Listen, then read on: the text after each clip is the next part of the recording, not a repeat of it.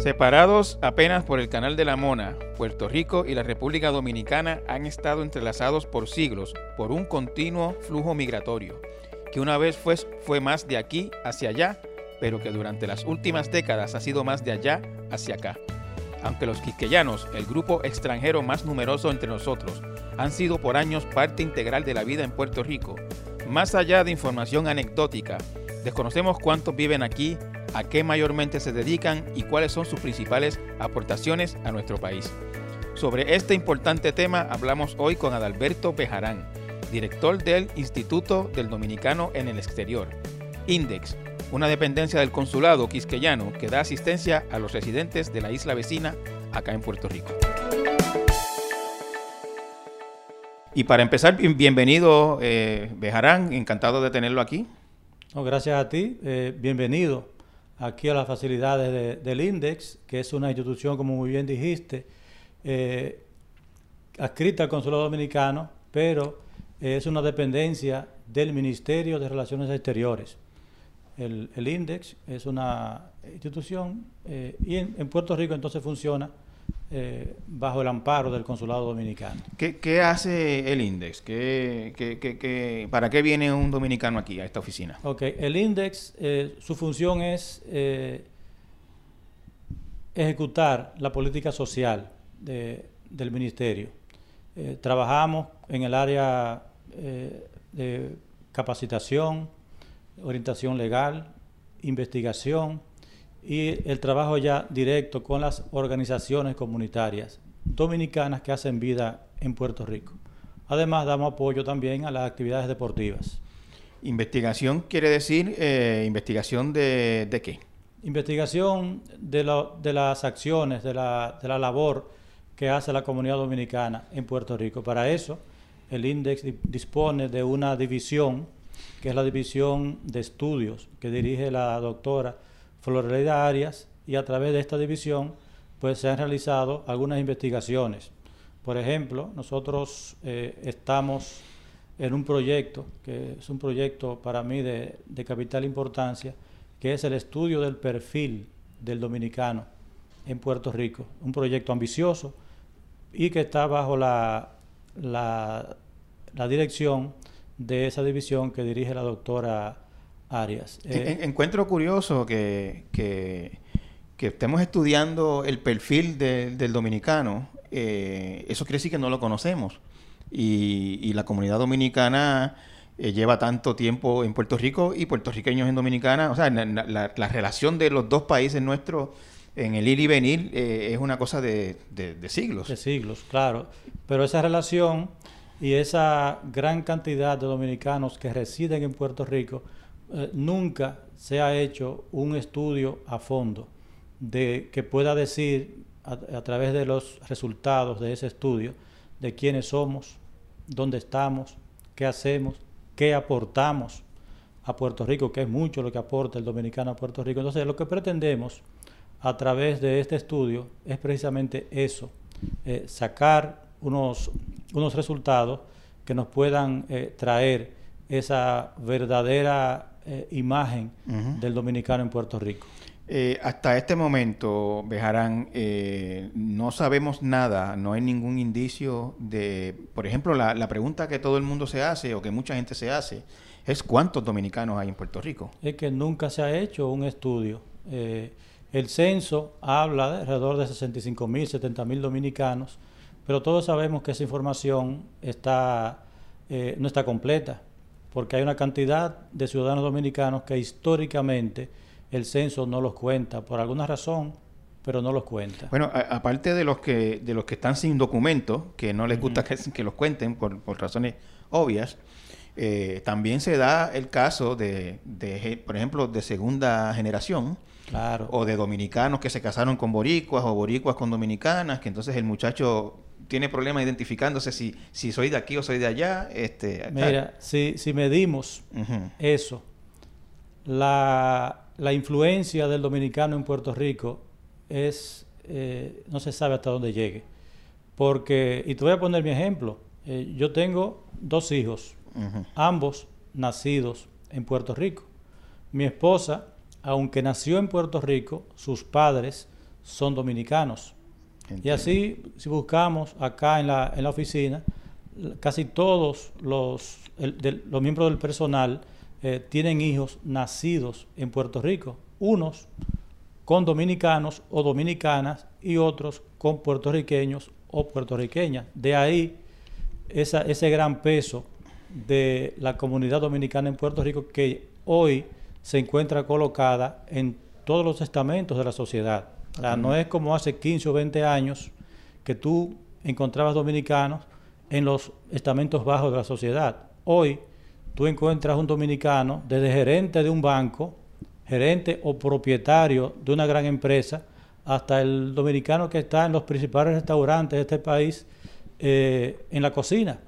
Pero también vas a encontrar cantidad de esos restaurantes bien famosos, básicamente en el área de San Juan, que muchas veces tú lo ves con nombres italianos o de otro país y cuando tú vas a verificar, los dueños son dominicanos. Y te vas a la cocina de ese restaurante y los cocineros, los chefs, son dominicanos a todos los niveles. Lo que, lo que te quiere decir es que eso es una muestra de la presencia, de la influencia del dominicano en la sociedad puertorriqueña. En, Puerto Rico hemos tenido, que me vengan a la mente ahora, posiblemente hay más, eh, dos eh, secretarios de gabinete dominicanos, que son el ex secretario de Justicia, Luis Sánchez Betances, y la ex secretaria de Salud, Rosa Pérez Perdomo. Correcto. Eh, yo que estoy en el mundo de las comunicaciones, varios medios de comunicación puertorriqueños que han sido dirigidos en uno u otro momento por, por dominicanos. Y tenemos grandes profesionales de la, del área de la comunicación que son dominicanos, eh, grandes nombres como eh, Héctor Julio Hernández. Claro. Eh, en este caso ahora Felipe Gómez Martínez, que es uno de los principales reporteros de, de Guapa Televisión. Y así vas a encontrar... Mi, mi, mi gran amigo y mentor, Héctor Peña. Héctor Peña. Y hay otros grandes dominicanos, en el caso de Claudio Matos, que por muchos años fue el director aquí de la agencia de la agencia F. Compañero mío de trabajo y Por el cual sentimos un gran respeto. Eh, y otros dominicanos en el área de la comunicación. Pero si te vas al área de la medicina, vas a encontrar una cantidad inmensa de médicos dominicanos que desde los años 50 han hecho una labor extraordinaria a favor de la medicina en Puerto Rico, al punto de que hay datos que establecen que en los años 50 un grupo de médicos que llegó al área oeste fueron los responsables de la creación del sistema de salud del área oeste. Todavía hoy viven algunos médicos de esa época que son testigos de eso, pero vas a encontrar una cantidad inmensa de médicos puertorriqueños graduados en diferentes universidades de la República Dominicana. mi, mi, mi, médico de niño en Santa Isabel, donde yo me crié, era dominicano. Este, el médico del pueblo, era el médico de todo el pueblo, el doctor Julio Pedro, Peguero, perdón, Julio Peguero. En esa área oeste, en el área sur, eh, todavía hay una gran influencia de médicos dominicanos que fueron los médicos del pueblo. Claro. Los médicos, como ese caso tuyo, que vieron nacer una gran parte de, los habitantes de esos pueblos, de esa, de esa zona de Puerto Rico. Y ya eh, en la época moderna, pues tenemos una gran cantidad de médicos dominicanos, médicos especialistas, subespecialistas, médicos generalistas, que son los que en gran medida están eh, manejando el sector de la salud en Puerto Rico. Bejarán, y, y, hablando de nuevo, volviendo de nuevo a ese tema de, la, de las eh, segundas generaciones, e, esos muchachos suyos que nacieron aquí y que han vivido toda la vida en Puerto Rico, si en la calle cualquiera le pregunta, ¿ellos cómo se identifican? Bueno, ellos nacieron en Puerto Rico y yo siempre he sido bien claro en eso y he tratado de que ellos aprendan a amar a Puerto Rico, pero que respeten República Dominicana. Claro. Y tengo mi varón más grande, se graduó aquí en Río Piedras, recinto de Río Piedras de la UPR, de Ciencias Políticas, y hoy está en la Universidad de Syracuse estudiando leyes. Eh, y tengo la más pequeña mía, que está ya estudiante de término en la UPR de Carolina. Eh, lo que quiere decir es que es un ejemplo de cómo la comunidad dominicana está aportando a la sociedad puertorriqueña en esa primera y segunda generación. Y para eso, entonces, es que el INDEX ha eh, implementado lo que es el premio Index a la excelencia dominicana en Puerto Rico, que persigue, que busca eh, reconocer los importantes aportes que esos dominicanos están haciendo a este pueblo. Y si mira esa parte bien, que están haciendo a este pueblo, a la sociedad puertorriqueña. Y mediante este premio, pues pretendemos eso. ¿Ese, premio se, se, ha dado ya? Claro, eh, en este año ya entramos en la tercera entrega. ¿Y, quiénes han ganado ese premio anteriormente? Muy bien, en el primero se lo entregamos a cinco, entre ellos te puedo mencionar a la señora Ana Iris eh, Guzmán, que es la directora de nuestra escuela, una institución muy reconocida en, Puerto Rico, que fundó... nuestra escuela es el nombre de la escuela. nuestra escuela es el nombre del proyecto, es, un, es, un, proyecto educativo alternativo. Ese es el de, el que, de Justo, Justo Méndez. Justo Méndez y Ana Iris. Ana Iris es la esposa de Justo Méndez, que es la, la, la dominicana, y entonces ella ha llevado junto a su esposo este proyecto que ha sido reconocido tanto a nivel nacional como a nivel internacional. Un proyecto muy conocido y muy bonito. Pero además eh, hemos reconocido al licenciado Carlos Beltrán, que es un reconocido abogado eh, que ha hecho su vida casi en Puerto Rico, más de 50 años en Puerto Rico. Y el deportivo, muy conocido. Y es un líder deportivo que ha ocupado importantes posiciones eh, en el área deportiva y fue uno de los reconocidos. Pero también se reconoció a el pintor Vladimir Díaz, que es un destacado pintor dominicano, eh, radicado en Puerto Rico. Hay varios profesores, como el profesor eh, eh, Ángel Olivares, que es un destacado catedrático del recinto de Río Piedra de la, de la Universidad de Puerto Rico. también te puedo decir otros que han sido que han sido reconocidos. El doctor Mario Paulino, que es un destacado médico de la comunidad dominicana, un líder comunitario. es pediatra, creo. Es pediatra, el doctor Paulino. Y así hemos ido, hasta la fecha, hemos eh, entregado reconocimiento a 10 dominicanos y un puertorriqueño, porque el premio establece que se entregan cinco galardones a cinco dominicanos y un sexto a un puertorriqueño o una institución de Puerto Rico que haya hecho importantes aportes a la comunidad dominicana residente en Puerto Rico o a la República Dominicana. Y ese primer y ese primer eh, galardonado puertorriqueño fue el ex, el ex gobernador Alejandro García Padilla. Y se lo dimos como un reconocimiento muy merecido por el gesto que, eh, tuvo el ex gobernador de haber entregado la licencia de conducir a mm. aquellos inmigrantes con estatus migratorio irregular. Eh, decisión que le cambió la vida a miles y miles de inmigrantes, muy especialmente a miles y miles de ciudadanos dominicanos residentes en Puerto Rico. Y otro de los, de los reconocidos, en este caso dominicano, es un destacado científico dominicano, eh, profesor del recinto de Carolina, de la UPR, que es el profesor Rafael Méndez, quien recientemente acaba de, escribir un libro sobre el cambio climático, que ha dado mucho de qué hablar y ha sido incluso eh, eh, catalogado como un libro que será utilizado como un libro de texto en las universidades de Puerto Rico. Usted, sabe, Bejarán, que yo eh, puedo imaginar a gente oyendo esta conversación y diciendo, pero ¿cómo va a ser si, si yo creía que los dominicanos eran los jardineros, los cocineros, eh, los albañiles? Eh, y usted pues nos está demostrando que, que, las aportaciones son en, en muchas otras áreas. Eso es así. No, y eh, como te dije al principio, uno de los objetivos de este premio es precisamente destacar esa, ese, ese, aporte que hacen los dominicanos eh, en esas áreas. Pero también aquí tenemos miles de mujeres y hombres que hacen aportes en el área de la construcción, hacen aportes en, en, en el área de cuido de envejecientes, en el área de cuido de niños.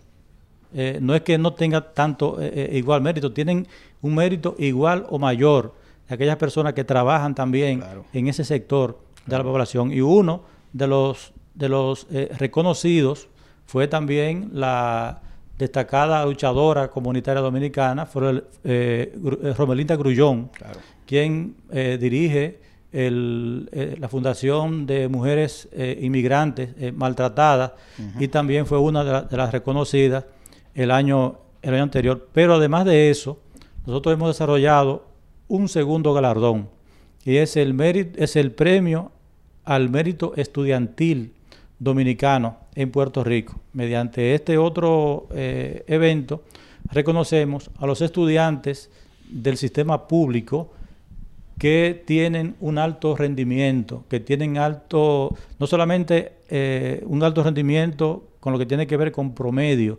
sino que eh, tengan un buen comportamiento en el ambiente escolar y en el ambiente familiar. Mediante este, este evento hemos, reconocido hasta ahora a 28 estudiantes. Este se hizo en acuerdo con el Departamento de Educación. Entonces, el, departamento corre la información a través del sistema y esto llega a los directores. Entonces, los directores, junto con maestros, trabajadores sociales y orientadores, son los que escogen los estudiantes merecedores de este galardón. Nos los comunican a nosotros siempre que cumplan con un eh, reglamento eh, hecho por nosotros a través de nuestro departamento legal. Y entonces basado en ese reglamento y a las recomendaciones de los directores, maestros, orientadores, se escogen esos estudiantes y se le entrega este galardón. Que debo decirte ha sido muy bien valorado por, por los maestros, por los mismos estudiantes y por los padres de, los, de, los, de estos estudiantes que dicen que este tipo de iniciativa debía ser eh, imitada, debía ser eh, hecha con más frecuencia en el sistema educativo local. Eh, en, ese contexto, cuando usted me habla de todo esto, de, todas estas aportaciones y, diferentes áreas en que en que se nota ¿no? la, la, aportación de, los dominicanos residentes en Puerto Rico, que, uno entonces oye la cifra de 65 mil y sabe que no es posible que, sean tan pocos. Sí, sí. Eh, yo había escuchado en otros momentos 150 mil, 200 mil. Sí, eh, sí, hay, hay quienes hablan de, de 200 mil, 250 mil. En un momento dado se hablaba hasta de, hasta de 300 mil. Pero sabemos que eh, previo a María ya comenzó un flujo de dominicanos. A eso, eh, iba. Eh, Puerto Rico, Puerto Rico ha estado, eh, dicho coloquialmente, vaciándose hace 10 o 12 años. eso ha incluido a, inmigrantes dominicanos que habían estado aquí y se habían ido. Claro, claro. La situación económica ha afectado al dominicano tanto como al puertorriqueño. y quizá podríamos decir que en algunos sectores aún más, porque para nadie es un secreto que el dominicano eh, un, gran, un gran segmento de la población dominicana trabaja en el sector de la construcción. El sector de la construcción ha sido uno de los sectores más afectados por la presente crisis. Entonces, en ese sentido, ha obligado a muchos dominicanos a tener que emigrar o hacia Estados Unidos o de regreso a República Dominicana. Y esto, sin lugar a duda, que ha, que, ha bajado la cantidad de dominicanos residentes en Puerto Rico. Hay otro, otro, otro aspecto que también se ha notado en estos últimos años y es que eh, se nota o se percibe una reducción en los viajes clandestinos, en los viajes ilegales. Eh, hace 8 o 10 años uno escuchaba de arrestos en la costa oeste todo el tiempo y ahora es muy esporádicamente que se oye de eso. Eh, ¿Realmente han bajado los viajes que ustedes sepan? Claro que sí, claro.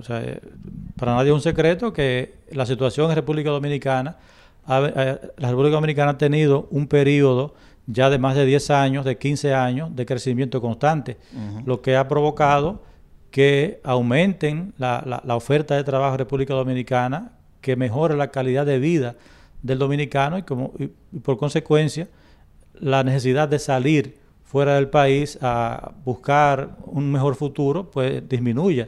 Eh, eso no quiere decir que se haya eliminado en un 100% la, la, llegada de dominicanos, porque si te digo eso, pues te, estaría mintiendo. Claro, no, no siempre, siempre hay. Y ese, claro, y mucho más después de, María, cuando se ha, creado una expectativa de, que en Puerto Rico va a haber una demanda eh, inmensa, insatisfecha de mano de obra, pues eso levanta eh, el interés y aquellos eh, inescrupulosos que venden falsos sueños. Entonces eso lleva a algunos compatriotas a aventurarse y querer venir a Puerto Rico, pero después que vienen y se dan cuenta, pues lamentablemente muchos de ellos entonces optan por regresar nuevamente al país. yo había escuchado alguna vez que, por ejemplo, si si, si un dominicano o, un extranjero eh, de cualquier nacionalidad eh, que está aquí sin papeles eh, quiere regresar a su país, va al consulado y el consulado lo, lo, monta en un avión y lo manda. Así es. Bueno, ocurre a cada rato, a cada momento, van personas al consulado que después que ya agotan todas las posibilidades y ven que el sueño que le vendieron no era real, pues van al consulado y el cónsul en ese eh, siempre ese deseo del cónsul, esa intención de ser solidario eh, con, nuestros compatriotas, pues eh, accede a comprarle medio pasaje y a enviarlo de regreso a República Dominicana, luego de que se investigue cuál es la condición real de ese, ciudadano, si realmente necesita que, se le, que se le asigne su pasaje, y se ha hecho en muchas ocasiones. Eh, realmente el tema de los viajes, este, hace tiempo que no se oye de muertes, por ejemplo. Hace, en algún momento era, era bastante, bastante común. Gracias a Dios, pues ha disminuido de manera significativa y tengo mucho tiempo, eh, quizás mucho más de un año, que no escuchamos de, de accidente que, que, cobre la vida de, compatriotas en, ese afán de, de querer eh, venir a Puerto Rico a cambiar su condición de vida. Eh, eh, eh, durante cuando se, cuando el Departamento de Justicia de Estados Unidos demandó a la policía de Puerto Rico hace yo creo que como 8 o 9 años ya, si mal no recuerdo, fue como en el 2010 por ahí, o 2011. uno de los problemas principales que identificó en la investigación que hicieron los que los que examinaron ¿no? la situación de la policía fue era el discrimen, los patrones de discrimen especialmente contra la comunidad dominicana, que es la comunidad extranjera más numerosa que hay en Puerto Rico. Eh, ¿ha, habido avances en ese sentido? Claro con la, reforma de la policía. Sí, sí, o sea, nosotros somos testigos de que efectivamente la, ese acontecimiento que tú mencionas provocó una reacción, una reacción positiva hacia el trato de la policía hacia la comunidad dominicana. Incluso a partir de ese momento, las relaciones entre la policía y el consulado han mejorado de una manera eh, diametral. Eh, hay un contacto directo entre la policía y el consulado, al hecho que hay un oficial de la policía eh, que, que, es el enlace, y hay un oficial en el consulado que es el enlace con la policía. Y cada vez que se presenta una situación con un dominicano, esto es reportado directamente al consulado y el cónsul asigna ese, ese oficial para que eh, asista a la policía y pueda investigar cuál es la situación de ese ciudadano dominicano. Eh, o sea que cuando, si, si un dominicano siente que, que, se le abusó eh, de parte de la policía por, por su condición de dominicano, lo reporta al consulado y hay un protocolo para... hay un protocolo, correcto, correcto. Cualquier dominicano que sienta que sus derechos son violados que puede ir con toda seguridad, ir al consulado y puede saber que desde el consulado se le va a asistir y se va a investigar directamente con la policía el, lo que está ocurriendo. Y tenemos casos de que se va la policía, se reporta y eh, se ha demostrado que policías que han actuado, que han actuado mal han sido eh, eh, amonestados. ustedes, vamos a decirlo de esta manera, ustedes están, eh, vamos a decir, conformes con la manera en que la policía responde a las quejas.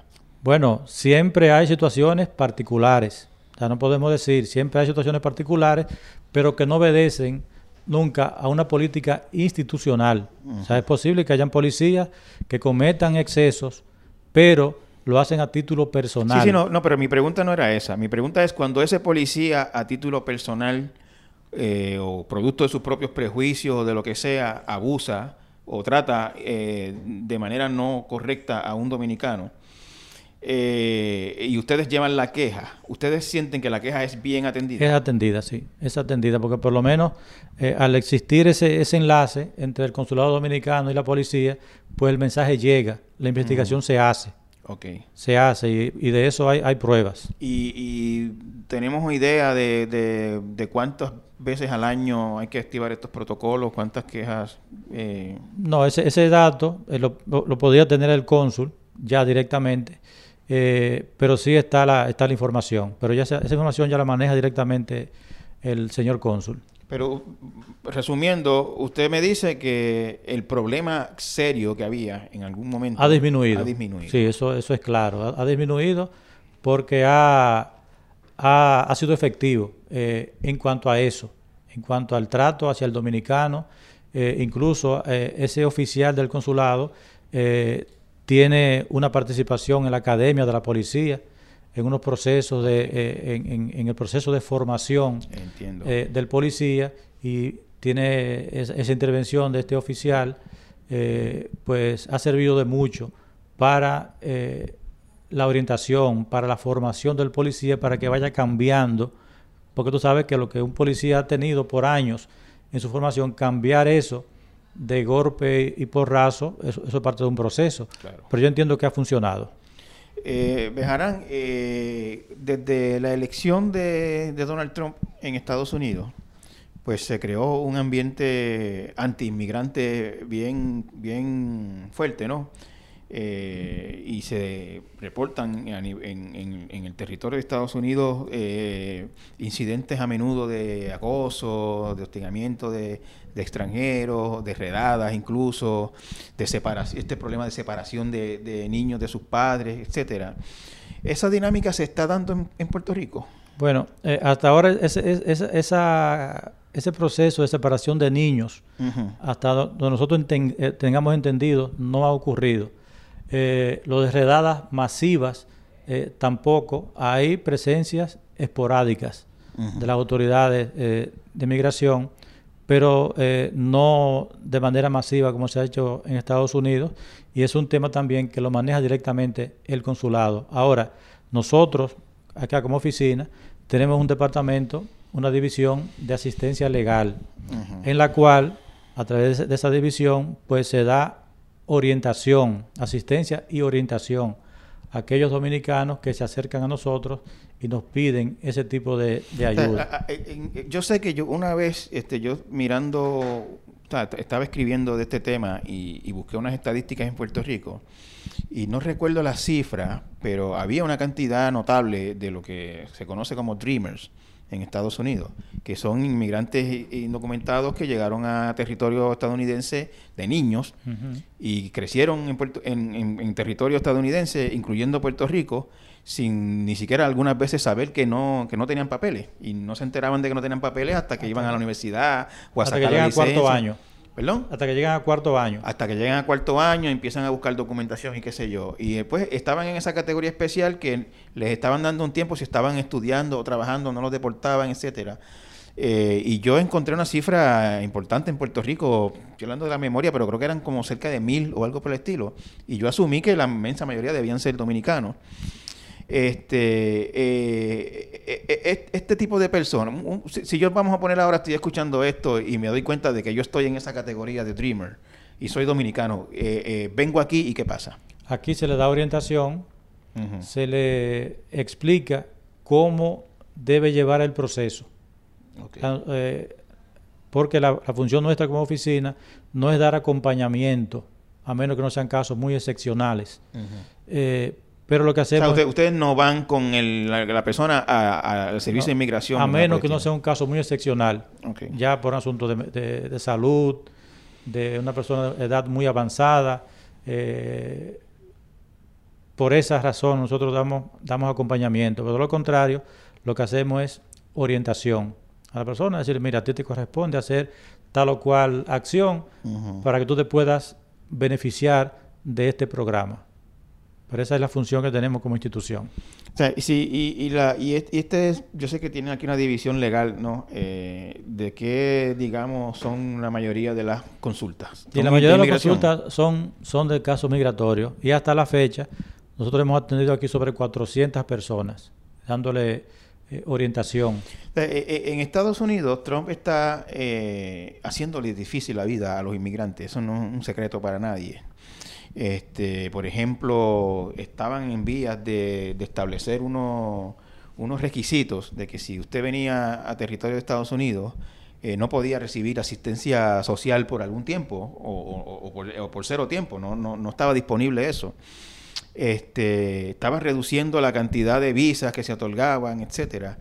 Y, quería ver si ustedes saben cómo eso ha impactado la, a la comunidad dominicana en Puerto Rico. Claro, eh, mira, el, tema de los cinco años, que es la, la, la, la cantidad de tiempo que un inmigrante cuando llega a territorio americano debe, debe esperar para poder recibir algún tipo de, asistencia, solamente en el área médica, eso, eso constituye un problema para el sistema de salud, eh, tanto de Puerto Rico como de Estados Unidos.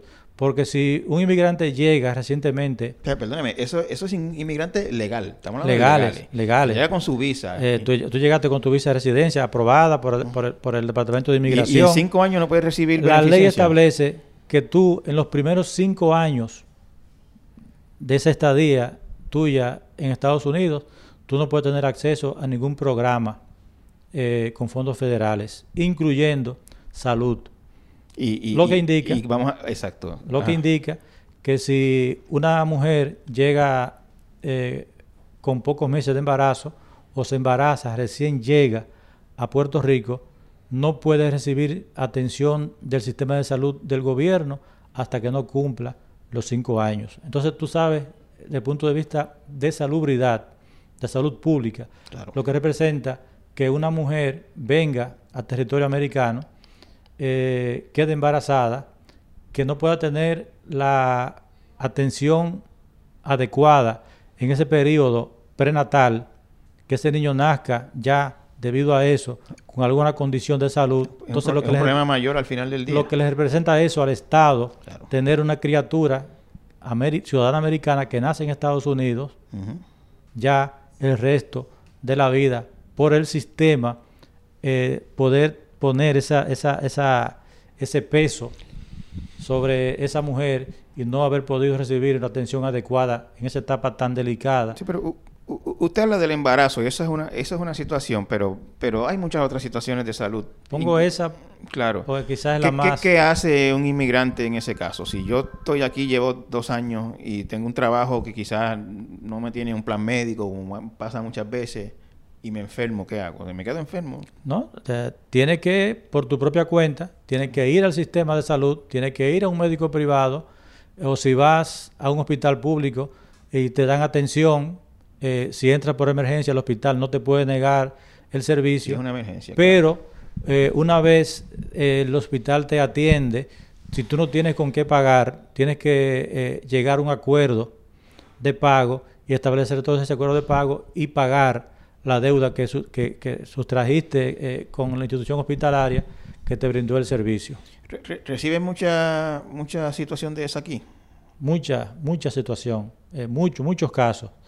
Eh, aquí hay muchos dominicanos con problemas de, cáncer, muchos, más, eh, yo creo que sobre el promedio.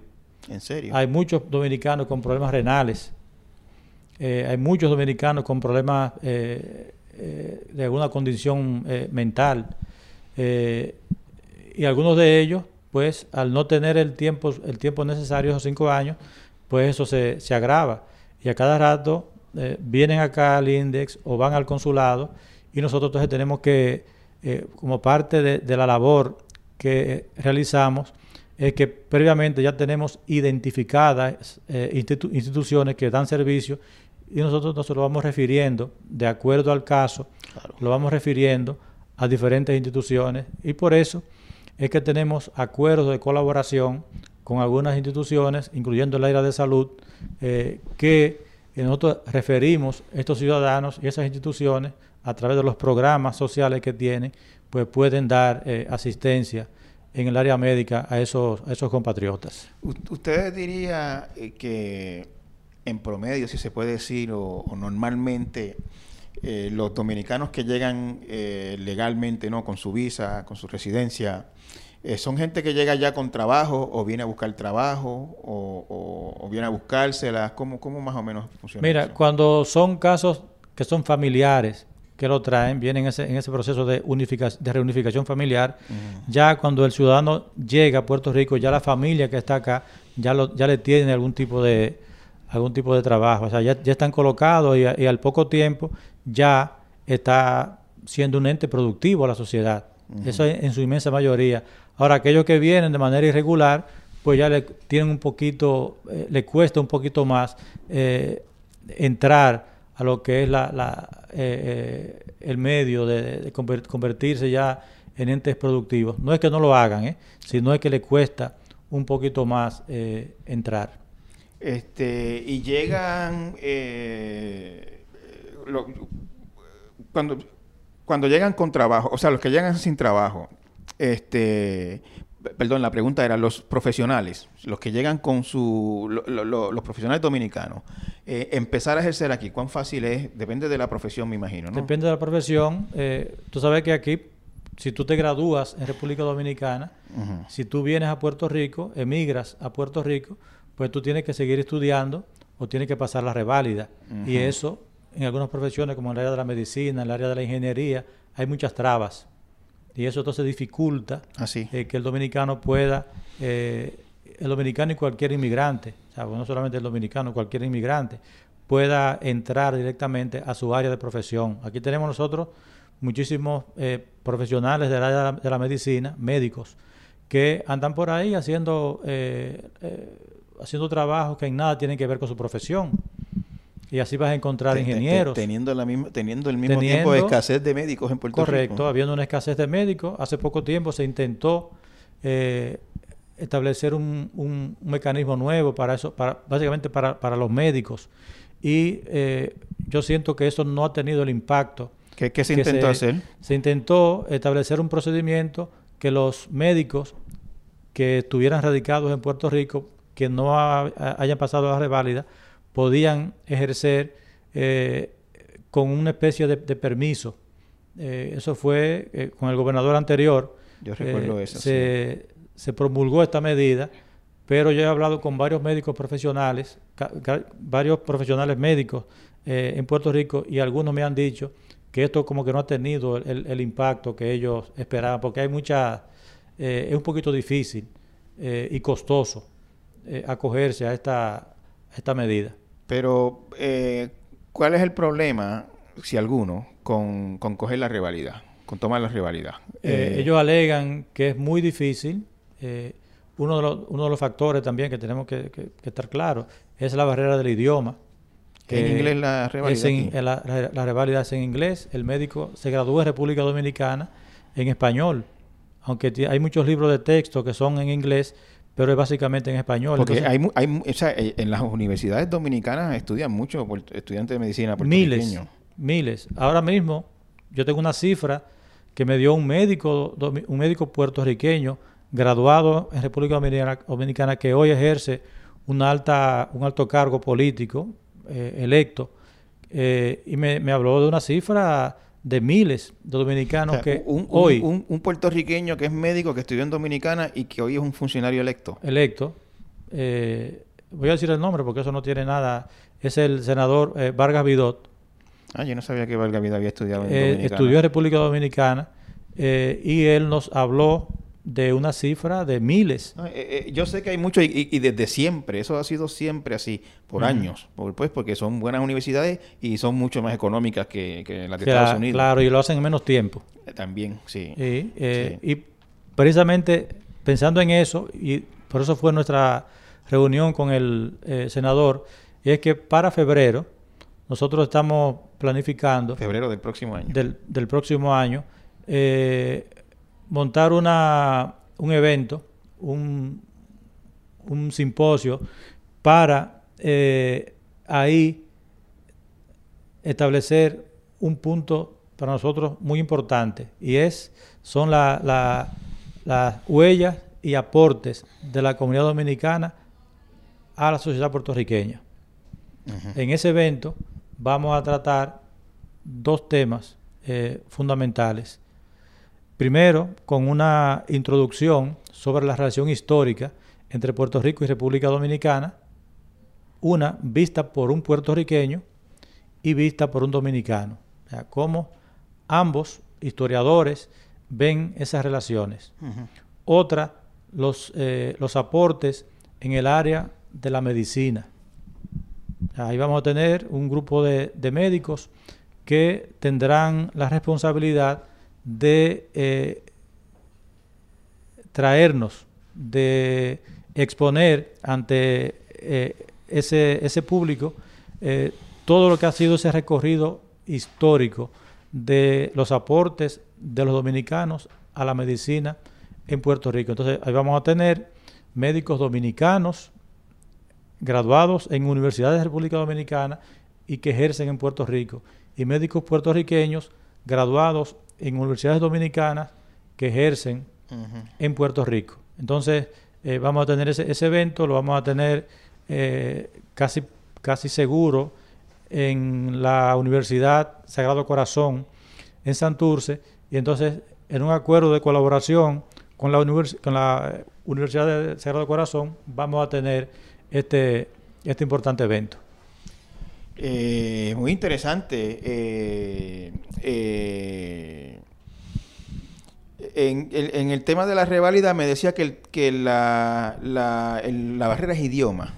una de las barreras. Una de las barreras. Este, porque también hay los médicos puertorriqueños que estudian en República Dominicana, que estudian también en, español, pues también toman esa reválida. Claro. Y esa reválida ha tenido problemas por mucho tiempo, no solamente con los, con los médicos dominicanos, es una barrera, es una eh, reválida que es problemática. Es problemática. Ha sido problemática por algún tiempo. O sea, no solamente para los dominicanos como inmigrantes, también para otros inmigrantes. O sea, no, solamente porque sea dominicano, sino eh, profesionales que vienen de otros países, básicamente de habla hispana, eh, porque tú dices que el, puertorriqueño, el, puertorriqueño mucho más cuando estudia en colegios privados, pues eh, tiene mucho más facilidad de, dominar los dos idiomas que el estudiante dominicano, aunque ya ese eso ha ido cambiando, porque ya hoy tú vas a República Dominicana y eh, hoy el país es uno de los países del área con mayor dominio del inglés.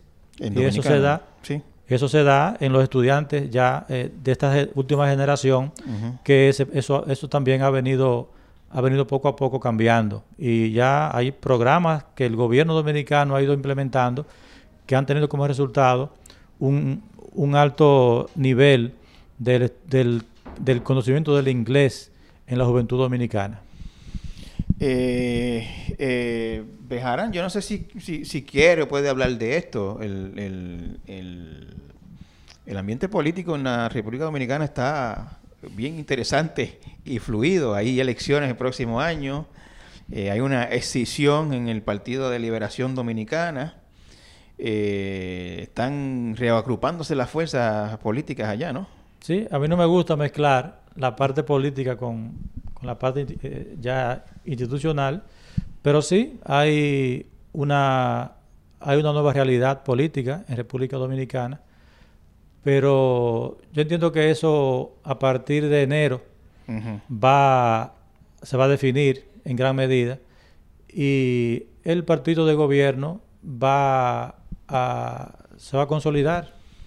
¿Usted cree porque históricamente eh, ese partido ha tenido eh, etapas en su, en su historia como partido y cada vez que ocurren esa serie de, situaciones, el partido ha salido más fortalecido.